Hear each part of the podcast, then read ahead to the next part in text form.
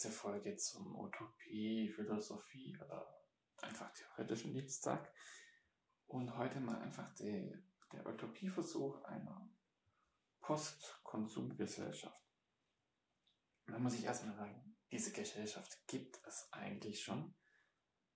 Es ist ja nicht so, dass Gesellschaft einfach eine vollkommene Einheit ist, sondern es ist ja die Summe der Menschen und wie sieht es dann aus? Es gibt also schon Teile in der Gesellschaft, die einfach nicht nach der Konsumgesellschaft leben und welche die sind komplett im Konsumismus gefangen.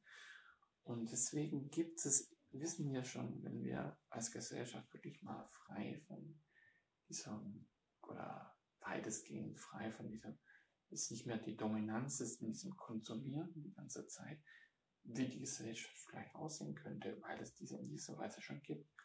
Also nicht die ganze Zeit TikTok oder sonst was, sondern einfach Leute, die etwas treiben, was machen, sich zusammentreffen.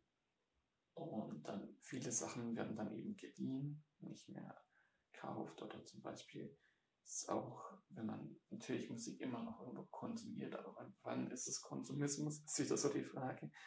Ist Spotify auch in der Zahl in der Richtung, dass ich mir nicht immer ständig die, also die Musik kaufe, sondern ich kann es dann holen, wenn es passt. Es gibt vorgefertigte Listen, die ich mir anwenden kann. Ich kann mir auch YouTube dazu verwenden, nicht auf Konsumismusart äh, das zu verwenden, sondern praktisch, wie ich einen Schrank machen möchte, wie ich den mache, etc. etc.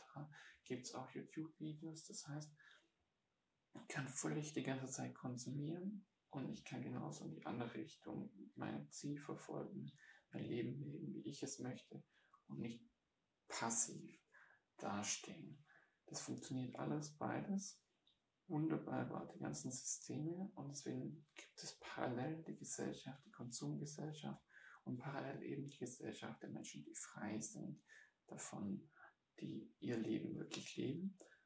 Und genau, das ist im Endeffekt so die Utopie einer Postkonsumgesellschaft wie eben dann, wenn es nicht die ganze Zeit so was wie TikTok hochkommt, wo man nur noch konsumiert, sondern wo das so ist, dass man sich das nehmen kann, die Menschen sich gegenseitig beflügeln und neue Ideen weiterbringen und man eben nicht die ganze Zeit von Netflix hockt, sondern das Ganze ein bisschen praktischer umsetzt und die Menschen eine andere Perspektive haben. Und das kann man auch nur dadurch machen, dass man es selbst umsetzt und ein gutes Beispiel, mit einem guten Beispiel vorangeht.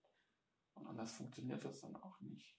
Und dann der anderen eben aufzeigt. Und das ist auch so meine Mission hier, ist den anderen einfach aufzeigen, vielleicht Ideen zu zeigen, die sich nicht hatten oder wie sie darüber wegkommen könnten, aus der Konsumgesellschaft auszubrechen, etc.